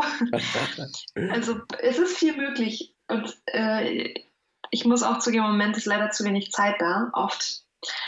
Aber jetzt kommt es langsam wieder. Also jetzt äh, ja, okay. bemühe ich mich zwei, dreimal die Woche hier auch mal wieder ein paar neue Rezepte auf, äh, in, in, die Paleo-Seite zu schmeißen. Ja, bei mir kommt das, äh, ich schaffe das morgens auch nur, weil ich die meisten grünen Smoothies eben halt mit gefrorenen Sachen mache. Also gefrorener Spinat, das ist, kannst du eben halt immer da haben und äh, rein damit und fertig. Also es ist so ein bisschen man muss sich eben halt kennen, ein bisschen Vorsorge treffen und dann äh, geht das dann eben halt auch mit einer vernünftigen Planung. Also es muss nicht immer alles äh, super spontan sein, aber dann habe ich eben halt in drei Minuten meinen Smoothie gemacht und fertig ist das für den Tag. So. Ich denke, man kann relativ gut mit ein bisschen Planung sich auch richtig vernünftig ernähren. Es ist halt eine Umgewöhnung und Veränderung ist immer, tut immer ein bisschen weh. Aber man wächst daran. Und, ja, aber, ähm, be aber besser eine geplante Veränderung als, als eine erzwungene Veränderung.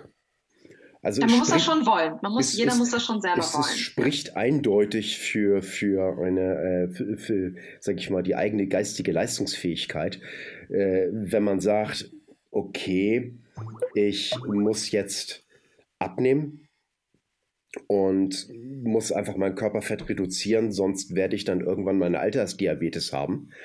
Als wenn der Arzt dann irgendwie sagt, wissen Sie, Sie sind zu fett, Sie haben eine Altersdiabetes und wenn Sie sich jetzt nicht mal beeilen, ein paar Funde zu verlieren, dann sind Sie in fünf Jahren im Grab. Das ist natürlich auch eine ganz, ganz starke Motivation. Allerdings ist ja doch irgendwie cooler, wenn man es erst gar nicht dazu kommen lässt ja, wie gesagt, also so ein Körper ist schon ein Privileg, den sollte man auch ein bisschen pflegen, ne? Und achso, noch eine Sache mit, mit Geschmacksrichtungen und so weiter. Viel, was man normal kauft und vorbereitet ist und so weiter oder was verpackt ist, enthält sehr, sehr viel Zucker. Und man gewöhnt sich unwahrscheinlich schnell daran, dass die Sachen so süß schmecken.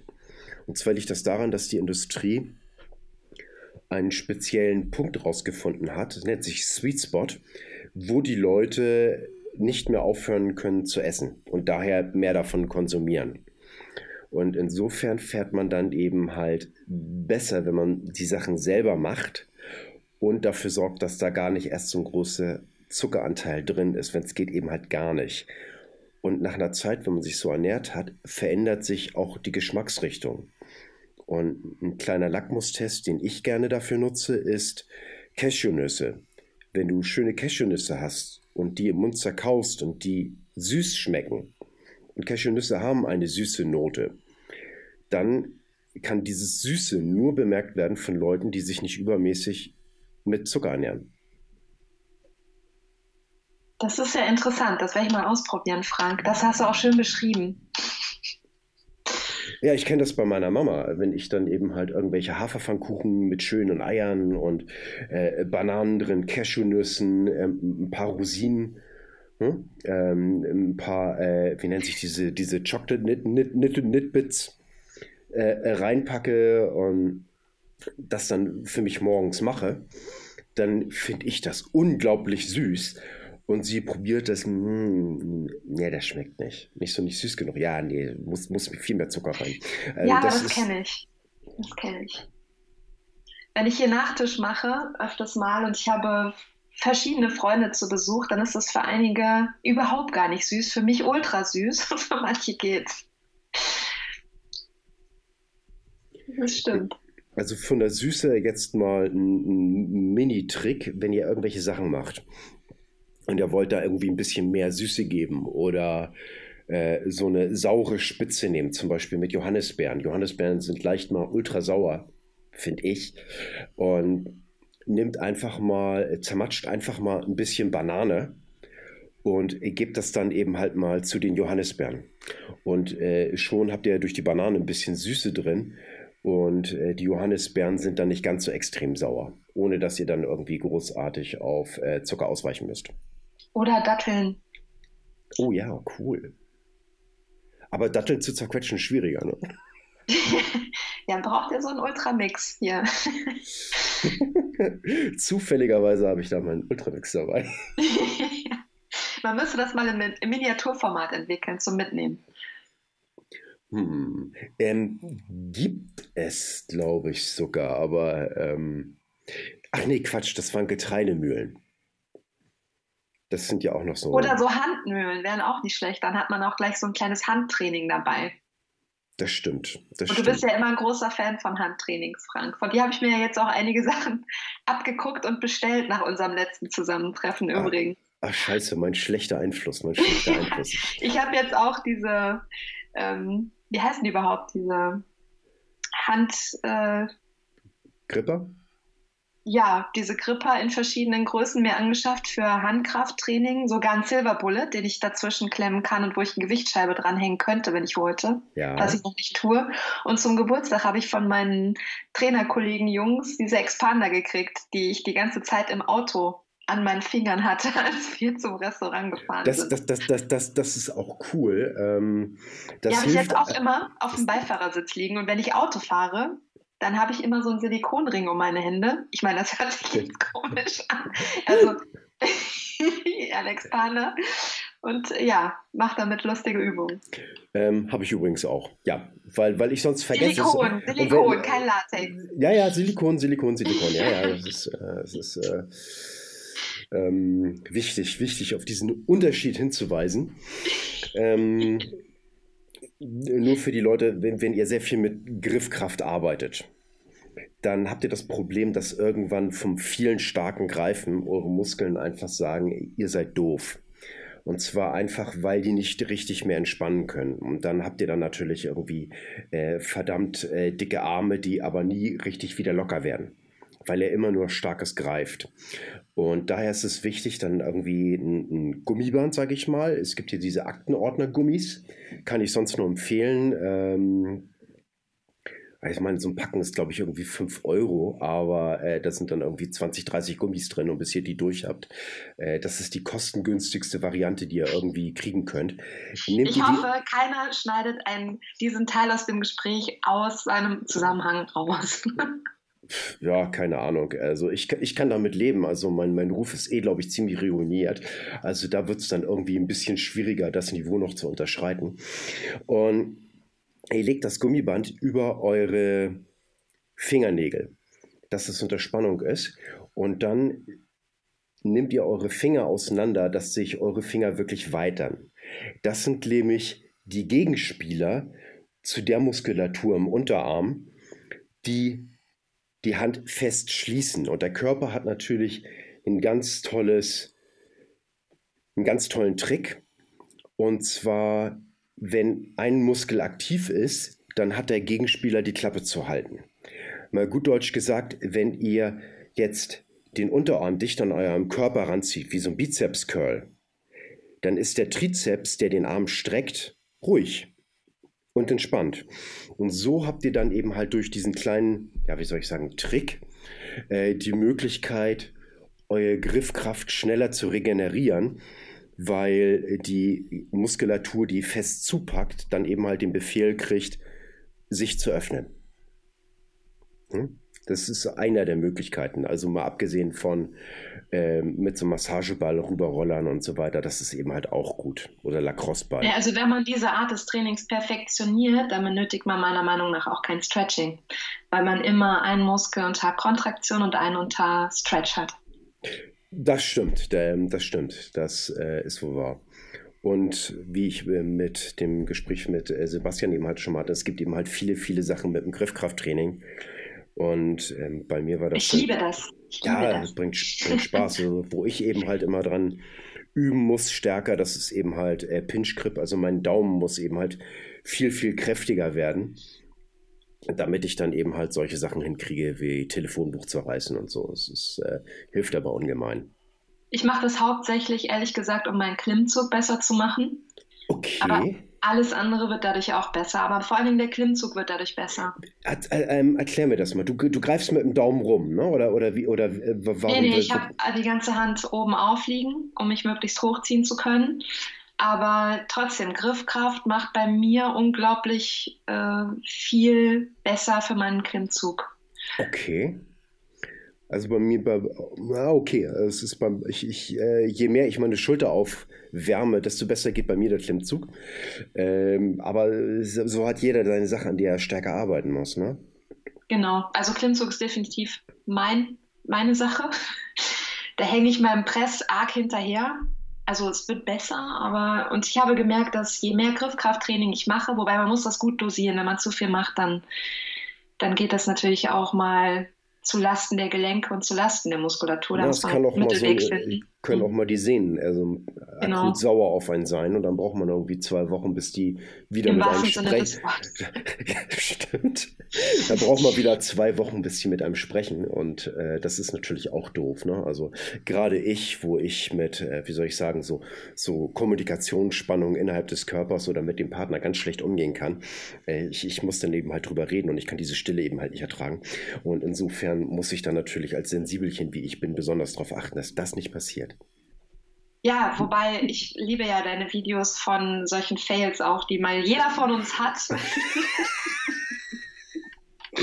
ja, ja, ja, da gibt es eben halt immer die, die, die, die unterschiedlichen Sachen. Ähm, äh, die einen sagen, nur die perfekten Sachen dürfen online gestellt werden, äh, damit die Leute das nur perfekt sehen. Und äh, die anderen sagen, darfst du eigentlich nicht so filtern, musst du eben halt auch mal zeigen, wenn irgendwas schiefgegangen ist, einfach nur um zu zeigen, dass du ein Mensch bist und dass du trotzdem genau. dabei bleibst. Richtig. Also irgendwo dazwischen bewegt sich das halt.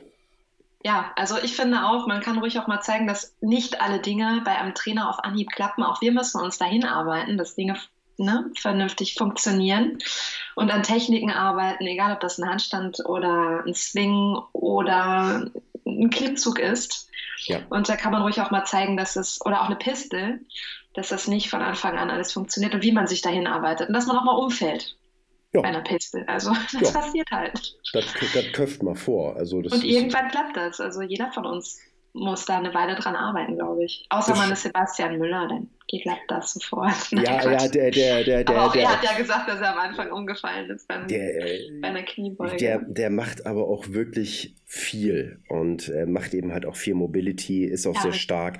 Aber man darf auch nicht vergessen, dass der Sebastian da irgendwie nicht in zwei Tagen hingekommen ist. Richtig. Äh, sondern äh, dass, dass der ja mit dem gesamten Training weit, weit, weit über zehn Jahre unterwegs ist. Man darf auch nicht vergessen, dass je mehr Mobilität man in seinem Körper hat, natürlich nicht Hypermobilität, das ist zu unterscheiden, aber desto besser wird das Training werden, weil man einfach nicht mit anderen Körperteilen kompensiert, die an dieser Stelle vielleicht nichts verloren haben. Und gerade das, das Rückenschmerzen, Rückenschmerzen oft auf fehlende Mobilität zurückzuführen sind und fehlende Stabilität dann auch. Ja, oft, oftmals eben halt auch in der Hüfte, dass die Hüfte nicht richtig eingesetzt werden kann die meisten Leute vergessen, also gerade die Männer, die Frauen sind meistens besser, äh, wie man die Hüfte vernünftig bewegt. Ja, also, auch so ein bisschen Glutealamnesie, ne? so ein bisschen schwachen Popomuskel vom vielen Sitzen. Ja. Ähm, genau, also wir haben wir haben aber, also einer unserer Kurse ist fast für alle zugänglich. Also es gibt so ein paar Anfängerkurse, wo wir die Leute von Anfang an bei uns reinlotsen. Die müssen alle so eine Analyse machen und wir geben denen dann so einen Fahrplan mit unser Kursprogramm. Und die dürfen eigentlich alle an Fundamentaltrainings, also da machen wir nur Technik teilnehmen, am Boxen und am Natural Movement. Und Natural Movement, obwohl da jeder teilnehmen kann, sagt eigentlich jeder, das ist der anstrengendste Kurs bei uns. Und es ist reines hm. Körpergewichtstraining und reines Mobilitätstraining. Ja. Das ist ein so wertvoller Kurs, finde ich. Aber das ist natürlich anstrengend, seinen eigenen Körper durch den Raum zu bewegen. Aber es reicht oft aus. Man braucht nicht unbedingt eine Kettlebell oder andere Gewichte dazu. Das verstehen leider viele nicht. Ich habe das äh, in, dem, in der Zeit, wenn ich keinen RKC-Anfängerkurs gebe, dann mache ich dann eben halt, ja, ich, ich nenne das einfach Move Better oder irgendwas eben halt. Und dann gibt es eben halt wirklich nur Körpergewichtssachen. Äh, krabbeln, ein paar neue Skills probieren, also Crow Stand, äh, Tripod Stand, solche Geschichten, Headstand. Und es ist ganz erstaunlich, wie anstrengend das ist und aber auch wie viel Spaß das macht, sich einfach Richtig. zu bewegen, was zu machen, zu gucken und zu tun. Und äh, das äh, kann ich echt nur weiterempfehlen. Das bringt echt Spaß. Und ähm, wenn einer sagt, ja, krabbeln kann doch jeder, also jetzt nur mal als Beispiel, weil ich bin ein Fan von Krabbeln. Äh, ja, aber wann hat man das das letzte Mal denn gemacht? Hm? Wenn das also, jeder kann, dann sollen die das doch auch alle machen. Genau. Das ist nämlich gar nicht so einfach. Ja. Und das macht trotzdem sehr viel Spaß. Und es bringt auch noch die Gehirnhälften ins Gleichgewicht. Ne? Es reduziert Stress, das darf man nicht unterschätzen. Das ist, eigentlich ist es das beste Training. Ja, so am Anfang merkt man dann eben halt, dass die Leute eher dann so mehr den Bewegungstypus Brontosaurier haben. Bom, bom, bom, bom. Also die Schultern eben halt äh, äh, eine, äh, eine hohe Amplitude haben, genauso wie die Hüfte. Und dass dann eben halt alles ein bisschen polterig wird. Und je länger man das macht und je mehr Koordination hat, wird das dann eben halt mehr Bewegungsmuster, lautlose Wildkatze. Ja. Ja, ja, oder auch balancieren auf Brettern machen wir viel und bewegen uns darauf mit Gewicht, ohne Gewicht, mit Springen. Es macht einfach Spaß. Also ja. man kann viel Spaß haben, auch ohne Zusatzgewicht. Ja, ja, ja, das äh, gebe ich zu. Ähm, das kann man haben. Aber es macht ja auch Spaß mit Zusatzgewicht. Ja. Also schwere Sandsäcke, Steine durch die Gegend schleppen und so weiter. Ach, ja. Oder Kopf über, über vom Reck hängen. ja, das also, ich war letzte Woche mit zwei Freundinnen auf einem Spielplatz und wie die Kinder, wie die Kinder. Aber ja, es ist, es, ist, ist gar nicht so. Ähm, viele Erwachsene sind auch mehr oder weniger, ja, als Kind habe ich das gekonnt, aber jetzt, hab, jetzt kann ich das nicht. Ja, hast du es mal probiert? Nee, wieso?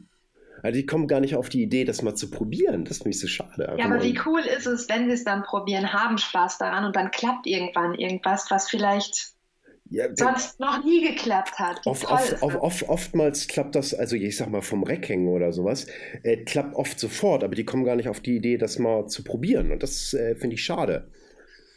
Und mit dem anderen, ja, ich habe zum Beispiel ähm, eine, eine, eine, eine eine Schülerin, da war das eben halt mit Press und da war ganz viel im Kopf, kann ich nicht und äh, ich kann mich nicht mal irgendwie festhalten an der Stange für den Klimmzug und äh, dann habe ich ihr ein bisschen mal, sage ich mal, in meiner netten, charmanten Art eben halt ein bisschen zugeredet, los, mach das. Und hopp, es ging, es ging. So, es ist, manchmal braucht man dann eben halt Motivation. Es muss ja nicht immer so ein abschreckendes Beispiel sein wie ich. Also. Aber das sehe ich auch in den Kettlebell-Kursen, wo ja Gott sei Dank auch sehr viele Frauen immer teilnehmen, dass vor allen Dingen beim Türkisch Get Up, ich meine, der Türkisch Get Up zeigt uns alle Schwachstellen an Mobilität auf, die wir haben, also hauptsächlich Schulter, Hüfte, Sprunggelenk. Und das Aufstehen, ich weiß nicht, warum es ist, fällt bei Frauen oft sehr schwer. Also das ähm, mit einem Gewicht über Kopf aus dem Ausfallschritt nach oben aufstehen. Und wenn das dann, wenn man dann aber lernt, seinen Körper in eine Einheit zu bringen und zu nutzen, dann funktioniert das am Anfang noch nicht mal mit 4 Kilo und zwei Monate später funktioniert das auf einmal mit 14 Kilo und die merken, sie werden überall stärker, auch im Alltag und alles fühlt sich besser an. Ja. Das ist einfach, das ist so toll. Also ich freue mich dann als Trainer auch immer. Ja. Besonders über solche Erfolge. Wahnsinn. Das, das, ist eine, das ist eine ganz hohe Motivation als Trainer. Ich möchte auch nicht. Äh, das, das, das ist etwas, was mir sehr, sehr wichtig ist, dass die Leute wirklich besser werden, dass man die Lebensqualität positiv beeinflusst und die Leute da wirklich was mitnehmen. Das ist mein, mein, mein Kick, den ich dann eben halt auch mit rauskriege. Aber das ist auch dieses einfach mal dranbleiben, Sachen über nicht nur zwei Wochen, sondern mal über zehn Wochen zu machen und mal gucken, was dann passiert. Ja. Und den Erfolg für sich mitnehmen. Ich habe das zwar schon, schon letztens mal zitiert, aber Eckart der hat eine schöne, schöne Aikido-Technik gemacht. Und wir standen da alle nur auf dem Mund, äh, mit offenem Mund und haben gestaunt voller Ehrfurcht. Und, oh, wie schaffst du denn das? Und er guckt uns nur ganz trocken an und sagt, ach, weißt du, das ist ganz einfach, musst du nur ja. 30 Jahre lang machen. Ja. Genau, mehrere hunderttausend Wiederholungen, dann klappt das. genau, und dann, dann, dann klappt das auch ohne, ohne, ja, wie soll ich sagen, auf einem ganz, ganz kurzen Weg. Beim Aikido ist das teilweise noch leichter zu erklären als mit der äh, Kettlebell. Die anfänglichen Bewegungen sind sehr, sehr weit kreisförmig ausholend. Und je besser man wird und je mehr man verstanden hat, auf was es ankommt, dann werden diese kreisförmigen Bewegungen immer kleiner, bis das nachher gar nicht mehr als kreisförmige Bewegung erkennbar ist. Aber es ist unmöglich, als Anfänger zu diesem Punkt hinzukommen, ohne diese vielen großen, ausfallenden Bewegungen, bis die dann irgendwann wirklich immer kleiner werden.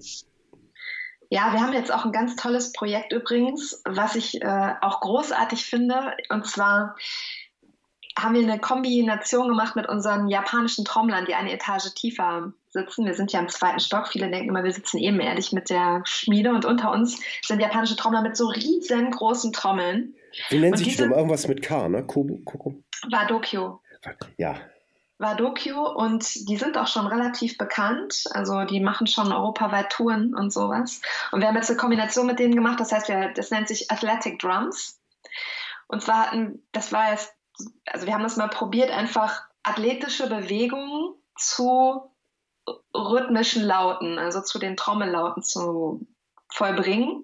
Und äh, jetzt lernen wir den tatsächlich den Get-Up und das Trommeln und kombinieren das zu einem Auftritt im Dezember. Okay, cool. In der Stadthalle in Düsseldorf. Ähm, und also dazu gehören auch noch Animal Flows zum Warm-up, also dieses ganze Natural Movement. Und das läuft dann immer so, die sind eine Stunde bei uns oben und die sind eine Stunde unten beim Trommeln. Und wir kombinieren das dann in einigen Wochen zusammen, sodass wir das die Hälfte von denen trommelt und die andere Hälfte von denen zu den Trommeln Performance macht, was unglaublich geil ist. Also die Vibration, die dadurch entsteht im Körper, das gibt eine so dermaßen coole Energie und macht so viel Spaß. Also das ist auch, wenn du dich bewegst und Get-Ups machst, nochmal das kann man gar nicht beschreiben. Also es setzt, setzt wahnsinnig viel Energie frei und macht einfach, ja, frei. Es macht in der Tat frei, ist befreit. Das ist aber, glaube ich, nochmal echt was anderes, wenn man äh, diese Trommeln live hört, als über eine Anlage. Also die, die, die Schwingung ist einfach komplett anders. Ich, ja, das ist körperlich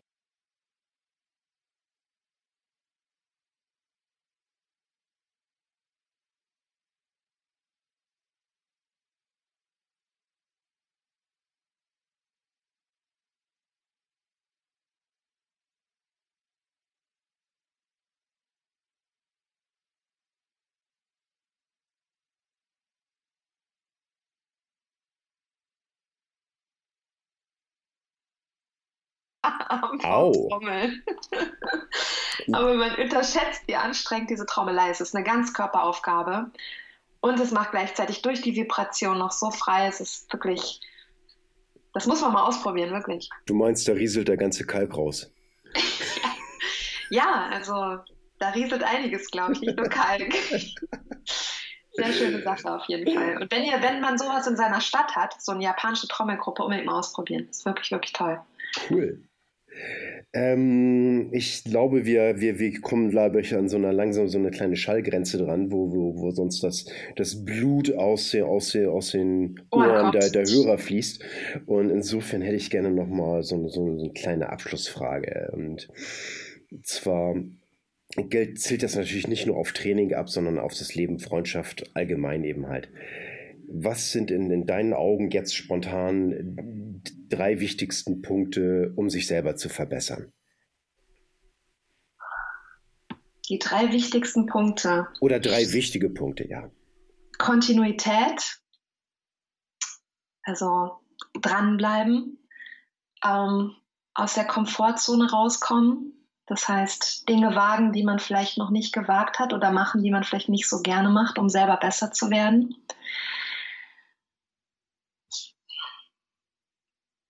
Träume leben, sich trauen, seine Träume zu leben. Cool. Ja, das kann ich auch alles so unterschreiben. Also das ist ähm, besonders, äh, wenn du deine eigenen Träume nicht lebst, dann äh, äh sozusagen lebst du die äh, Träume oder Albträume von anderen. Und äh, das ist, glaube ich, nicht das äh, Richtige für sein eigenes Leben. Ähm, manchmal hat man so Tage, wo es so ein bisschen schwer ist, sich zum Training zu bewegen, wo man nicht so gut drauf ist, so irgendwie, äh, irgendwie hängt's. Ähm, falls du auch mal solche Tage hast, wie motivierst du dich dann irgendwie vielleicht trotzdem was zu machen? Ganz unterschiedlich. Also manchmal läuft Training richtig gut, wenn man so einen Tag hat. Das heißt, ich fange einfach an, ich, äh, da bin ich ähnlich wie Sebastian, das habe ich natürlich auch gehört. Ich lege gute Musik ein und dann fange ich einfach an. Und wenn ich wirklich gar keine Lust habe auf Training, dann fange ich meistens mit Get-Ups an. Weil türkisch Get-Ups bringen einen ganz gut weg mit seinen Gedanken vom Alltag. Man muss sich darauf konzentrieren und dann kommt man auch in einen ganz guten Trainingsmodus. Oder ich lasse es. Mhm. Also wenn ich so gar keine Lust habe oder merke, ich bin müde oder so, da lehrt mich die Erfahrung, einfach mal sein lassen und lieber zur Thai-Massage zu gehen. Ja, schwer, schwere, schweres Gewicht und müde äh, kann ich auch nur ganz, ganz stark von abraten. Das passt. Bei mir ist es dann meistens, dass ich dann sage, okay, dann, dann, dann, mach, dann konzentrierst du dich mehr auf Mobility. Ja, also Mobility. Genau. Oder Handstand oder irgendwas, wo die Konzentration dich nicht Körper gleich umbringt, genau. wenn, wenn, die mal nachlässt. Ähm, und oftmals ist das so, dass ich dann irgendwie dadurch warm werde und dann, dann, dann werde ich wach und dann läuft auch das Training. Oder manchmal eben halt auch nicht. Wichtig ist eben halt, dass man verletzungsfrei bleibt. Das ist äh, die Priorität, denn wenn du verletzt bist, kannst du nicht trainieren. Genau. Also, aber es ist auch okay, sich einfach mal eine Pause zu gönnen. Ja. Ähm, ah, Kriege ich manchmal mit Leuten mit, äh, wenn die eben halt aus irgendwelchen Gründen Urlaub, Geschäftsreise, irgendwie mal eine Woche, zwei Wochen nicht zum Training kommen können. Und ich sagte dann immer, kein Problem. Wichtig ist, genieß sozusagen die Mehrzeit, die du hast. Also genieß dann aber auch, wenn du kommst. Und die sind dann manchmal ganz erstaunt, dass sie auf einmal gar keinen Trainingsverlust haben, sondern dass eventuell sogar noch ein PR, also ein Personal Record irgendwie brechen. Also das kann durchaus mal vorkommen, weil der Körper ja auch ein bisschen braucht, um sich eben halt zu verbessern. Also der, der legt ja auch nicht einen Schalter um, sondern der muss dann eben halt auch ganz viele Prozesse steuern und machen. Richtig. Ähm, Frage, gibt, Musik trainieren, da gibt es ja eben halt auch unterschiedliche Sichtweisen. Gibt es denn jetzt im Moment so einen Trainingssong, wo du sagst, wenn ich den höre, dann gebe ich so richtig gerne Vollgas? Also ich bin ja, ich liebe Musik und ich, Musik ist ein großer Einflussfaktor in meinem Leben. Das kommt immer drauf an. Es kommt auf meinen Mut an und was für ein Training ich mache. Also wenn ich so ein Get-Up-Training mache, dann muss das eher so gediegenere Musik sein. Dann kann das auch mal kein, keine äh, akustische, selbstgemachte sein. Dann kann das auch mal Paul Kalkbrenner sein. Mhm. Ansonsten bin ich eher so ein Heavy, Hart und Eisen. Typ. also laut und äh, böse auch. Ja. Sowas wie Bring Me the Horizon oder Sauersinn oder Stone Sour oder was weiß ich. Also da muss auf jeden Fall, das muss auf jeden Fall. Oder Asking Alexandria, da muss, da muss knallen. Cool. Und dann geht auch die Post ab. Also wenn die Musik motivierend wird, dann, äh, dann werde ich auch hibbelig und dann will ich auch. Ne? So. Ja, was, was, was ich sonst ganz gerne mache, ist, äh, was das angeht, äh, Rage Against the Machine. So, da gibt es noch ein paar alte Knaller, die ich dann echt gerne mag dafür. Ist jetzt auch so ein Video noch rumgegangen von Rage, so ein Live-Video neulich. Echt? Cool, ja, voll geil. Liebe ich auch, Rage. ah, schön. Ähm, bitte, bitte sag mir doch nochmal, wie könnte ich die Leute erreichen? Facebook, Website, Twitter, dann sag das doch bitte nochmal. Ähm, ja, am besten kann man mich über Facebook, glaube ich, erreichen. Doro Appel findet, findet ihr mich relativ leicht. Äh, beantworte ich auch, wenn ich kann. Dorothee Appel steht da. Ne? Und die Athletenschmiede-Website natürlich, auch wenn ihr an die Info-Ad schreibt, info.diathletenschmiede.de könnt, dann landet diese E-Mail auch immer bei mir. Ansonsten gerne auch einfach doro at die Athletenschmiede, alles zusammengeschrieben.de. Ja, das sind, glaube ich, die beiden besten Wege, mich zu erreichen. Cool, klasse. Hast du denn noch irgendwelche famous last words, bevor wir das hier, sage ich mal, beenden? Famous Last Word sagt man ja eigentlich kurz bevor man abnippelt, ne? Ja, richtig. Äh, das kommt eben halt aus dem, aus dem Rollenspielbereich. Also, da, da kenne ich das eben halt, da wird es nämlich lustig. Und zwar sind das die berühmten letzte Worte eines Helden, bevor er stirbt. Also meine Lieblingsbeispiele sind, hä, was für eine Falle? Hier ist keine Falle. Oder auch äh, absolut schön, ey Thor, ohne deinen Hammer bist du doch echt ein Weichei. ähm, famous Last Words. Geh und leb dein Leben. okay, das kann ich auch so unterschreiben. Ähm, das sollte man wirklich tun. Doro, ich sage ganz, ganz vielen Dank, dass du dir deine Zeit genommen hast, äh, dieses Interview hier zu machen. Und ich hoffe, dass wir ein paar Leute motivieren, ihren Hintern vom Sofa hochzubewegen und einfach, ja, ihr Leben in den Griff zu nehmen. Danke dir, Frank. Hat mir sehr Gerne. viel Spaß gemacht. Tschüss, Doro. Tschüss. Vielen Dank fürs Zuhören. Hat dir die Show gefallen, dann unterstütze uns bitte mit einer guten Bewertung. Hast du Wünsche oder Ideen für den Podcast? Schreibe mir unter podcast at hamburg-kettlebell-club.de. Da wir mindestens einen Podcast pro Woche bringen, mach es dir doch einfacher und abonniere uns jetzt auf iTunes, Soundcloud oder in den anderen Directories, auf denen wir gelistet sind. Hat dir der Podcast was gebracht? Klasse! Dann kannst du ja guten Gewissens die Werbetrommel für uns rühren und ein paar Mal auf den Share-Button drücken. Zum Abschluss. Beweg jeden Tag deinen Körper, deinen Geist und dein Herz. Mach jeden Tag zu was Besonderem. Nicht immer stellt sich der Erfolg sofort ein, dann notiere dir einfach einen Punkt in der besten App, die es gibt. Dein Gehirn. Was du heute noch nicht schaffst, ist Teil deines Trainings für den Erfolg von morgen. Große Leistungen sind nicht das Produkt eines Zufalls, sondern Jahre konstanter harter Arbeit. Insofern, pack's an, dein Frank.